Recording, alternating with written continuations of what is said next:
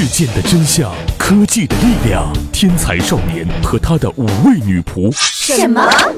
呃，那那那个什么，再来一遍啊！一二三，天才少年和五位元气少女和你一起探索。我们不创造科技，我们只是科技的话痨者。演好音美，姿势丰富，QQ 群五二二幺零五三四零，快加一下，加一下嘛！卖萌可耻啊喂！什么？啊，不是那个五二二幺零五三四零，QQ 群一定要加，一定要加哦！Hello，大家好，这里是用智商捍卫节操，用情商坚守美貌的元气少女情报局，我是凉凉凉大宝 Big Baby。新年好哇，新年好哇，祝福大家新年好！我们唱歌，我们跳舞，出门拜年要红包。这首歌是不是体现了最近这两天大家一个生活状态呀？是不是呀？过年了。红包二字真是不可或缺的。就算是您说啊，春晚没有看，可是过年了，这红包您可一定是抢着了。甚至还有朋友他集齐了支付宝的五福，赢得了二百七十一块几毛几来着，好像两毛二，好像是是这个不，反正不到三百块钱。我就有俩朋友，他们就集齐了。得知这个消息之后呢，我们所有的人在群里讹着他们俩发了俩大红包。在除夕那一晚呀，红包大战是从来都没停过。在今天的节目中呢，我们就跟大家一起来聊一聊春晚、除夕、红包。话说大家今年看春晚了吗？据说这个春晚的导演给自己打出了一百分，那有一些网友就觉得不太服气了，说我只想给他打零分，多一分我都害怕他骄傲。无论说您有没有看春晚哈，红包您肯定是得着了。这个支付宝、微信这两大巨头在除夕那一晚真是打得火热哈。如果说您在这个抢红包的战役中收获颇丰，但是他们赢了红包大战了吗？之前呢，我们做过一期节目，说这个马化腾他与春晚这个微信与春晚啊失之交臂了。可是呢，据腾讯的官方数据表示，除夕当日啊，就有四点二亿人用了微信红包，收发总量达到了三百八十点八亿次。要红包才能看的照片也发出去了三万两千九百万张。哎，话说我还靠着这个小赚了一笔呢。不过呢，这个因为信息发送量太大，除夕的时候，微信的服务器它一度瘫痪了，它无法正常的收发红包。而就在此时，支付宝出手了。来，我们来看一下支付宝的官方数据。他说，这个用户点击修一修的次数达到了三千两百四十五亿次，最高峰时甚至达到了两百一十亿次每分钟。但是支付宝这个可怕的红包数字啊，它并不代表他们赢了。实际上，它已经从曾经在支付领域绝对的领先地位，转而进入了首势。为什么这么说呢？首先，我们来看今年支付宝它推出了一个新玩法，叫集五福。您必须集齐五张福卡才能平分春晚的两亿元奖池。为此呢，就需要和更多的好友去互换才行。那集齐这个所有的卡片难度非常大。为此呢，他们还鼓励用户要新加十个好友，就可以提前兑换所需的五张福卡中的三张，并且支持好友之间转让福卡，希望借此来把用户原有的社交关系导入进来。可是呢，在春晚当夜，全国人民啊都在单调敬业福，都在寻找 敬业福哈。嗯，我只想说，爸爸你赢了。那按照阿里之前的新闻稿中的说法，说有业内人士指出，这一次集福卡的计划就相当于一次对微信的诺曼底登陆，因为毕竟多数用户都想在支付宝里加好友的话，得从微信里来发布这条消息嘛。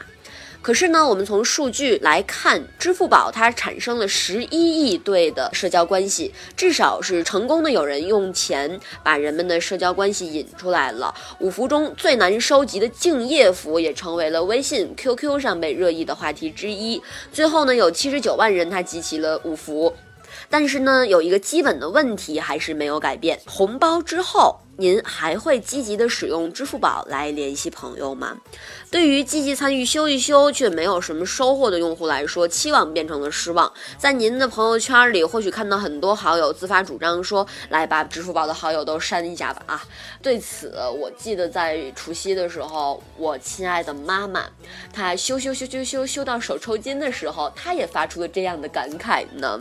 即使说这样的事情只发生在少数人的身上啊，但是也体现了支付宝它所面临的一个窘境。社交关系在支付宝上它依然无足轻重，即使呢用户之间在支付宝上建立了联系，也很难去频繁的相互转账和用它来晒照片儿。想要把除夕夜的成果沉淀下来，支付宝它仍然需要后续的方案，但是它能在短期内掏出多少个八亿呢？普通用户过年在手机上花费的精力更多了。除夕微信红包的收发量就是去年的八倍，但很难说这是不是一件好事儿啊？OK，说完这个支付宝跟微信这两大巨头啊，呃，在咱们这个除夕夜的红包战争中，还有其他的战队。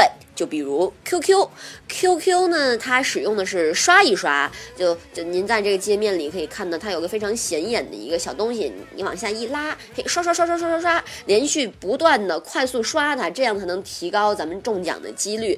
呃，据统计呢，在除夕这一天，呃，参与刷一刷的用户为三点零八亿，共刷了一千八百九十四亿次，其中九零后占到了百分之七十五。QQ 在除夕当天的红包收发量达。到了四十二亿，相比于去年的六点三七，增长了超过五倍。话说这个 QQ 啊，在近几年来尽其所能的来树立风格。一方面呢，QQ 它年轻化、娱乐化、社群化的趋势呢生生不息。话说，以红包作为开口啊，QQ 已经接入了一整套增值服务的体系，开钻游戏、文学、音乐等泛娱乐的内容，在位置呈现上甚至高于 O2O 电商等项目。这种差异不知道，嗯，是不是可以营造的哈？但整体具有比较大的合理性。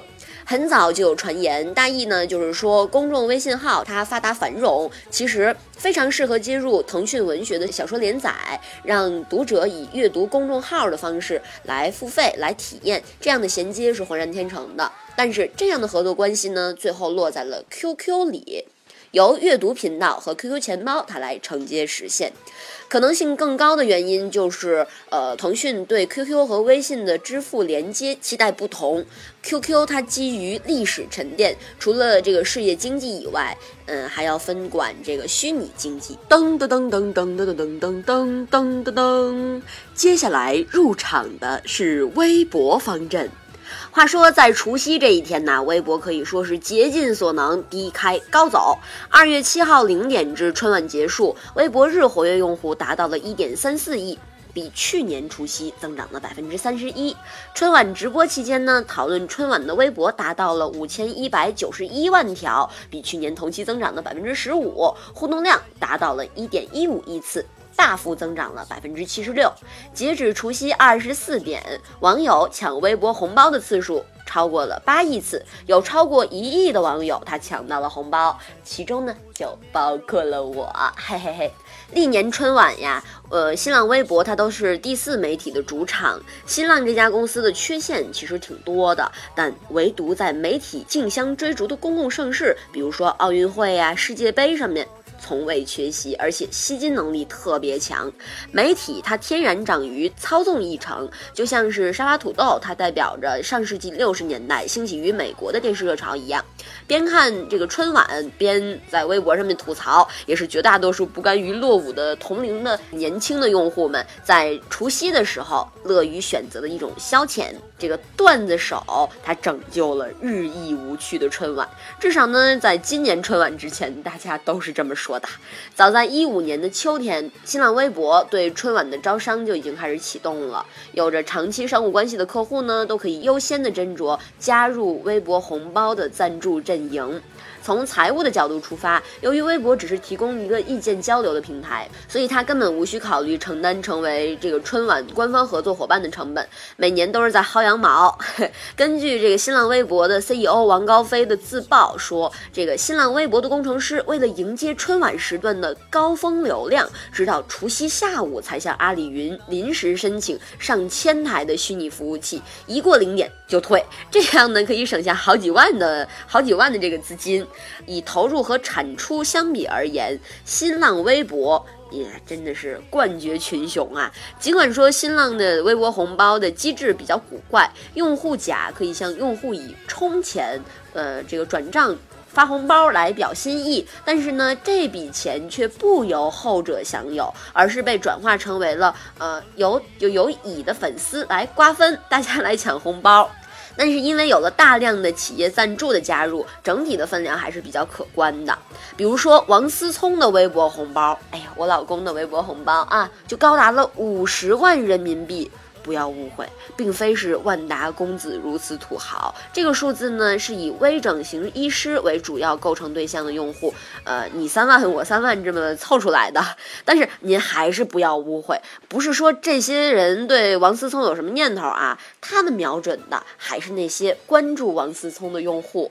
按照新浪微博的设计，王思聪的粉丝在领取红包之后，会自动关注红包的赞助者。而什么样的人会关注王思聪呢？为什么做微整形手术的机构会认定这些粉丝是他的潜在客户呢？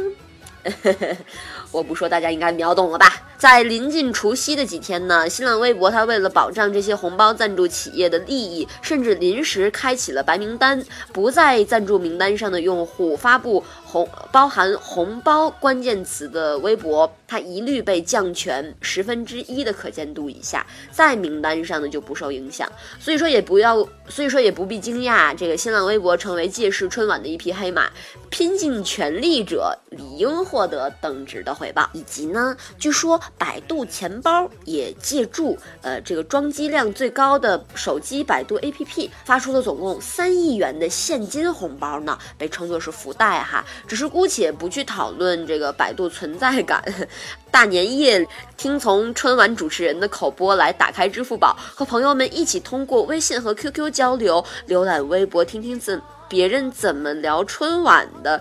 哎，这些行为实际都挺符合逻辑。可是，嗯，为了春晚而打开手机百度的，似乎就有点嗯。画风有些奇怪了吧？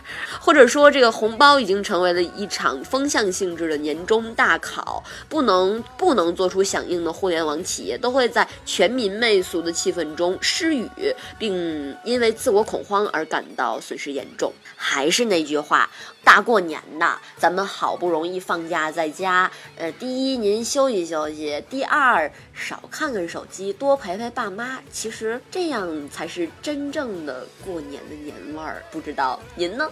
好了，本期节目到这里就要结束啦！我是凉凉梁大宝，比个 baby，在这里我要代表全体元气少女们，还有我们的妈妈桑，祝大家一帆风顺，二龙腾飞，三阳开泰，四季平安，五福临门，六六大顺，七星高照，八方来财，九九同心，十全十美。新的一年一定要元气满满哦！恭喜发财，红包拿来！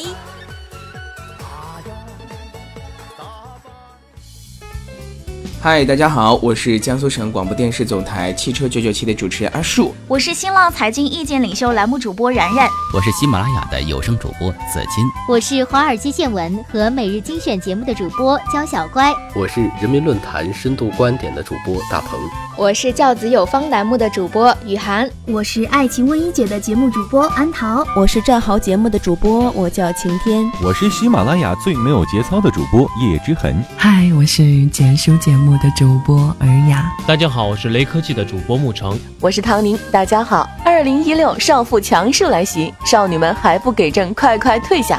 我的好朋友推出的节目《元气少女情报局》，据说非常的好听。然后呢，各种祝福语随意发挥。希望元气少女情报局能给大家带来满满的元气。祝愿大家在新的一年心想事成。祝元气少女情报局的听众朋友们在新的一年快快乐乐，给大家带来正能量。同时多多关注并收听元气少女情报局，希望大家能够多多支持。二零一六只有惊喜，没有惊吓。祝元气少女情报局节目在喜马拉雅红红火火。人气大旺，越来越好。元气少女情报局依旧是少女们的天下。元气少女情报局用智商捍卫节操，用情商坚守美貌。我会一直听下去，我会一直听下去。那么你们呢？要新年祝福语吗？那就祝大家新年快乐吧！红包拿来。二零一六年元气十足，元气十足。